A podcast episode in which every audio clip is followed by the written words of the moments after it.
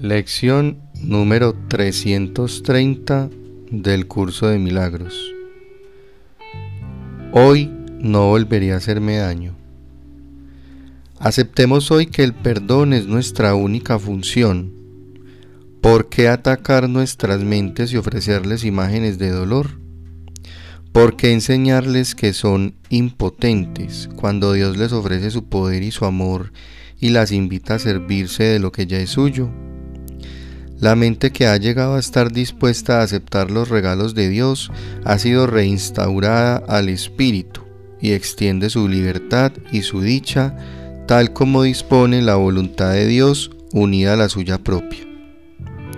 El ser que Dios creó no puede pecar, por lo tanto no puede sufrir.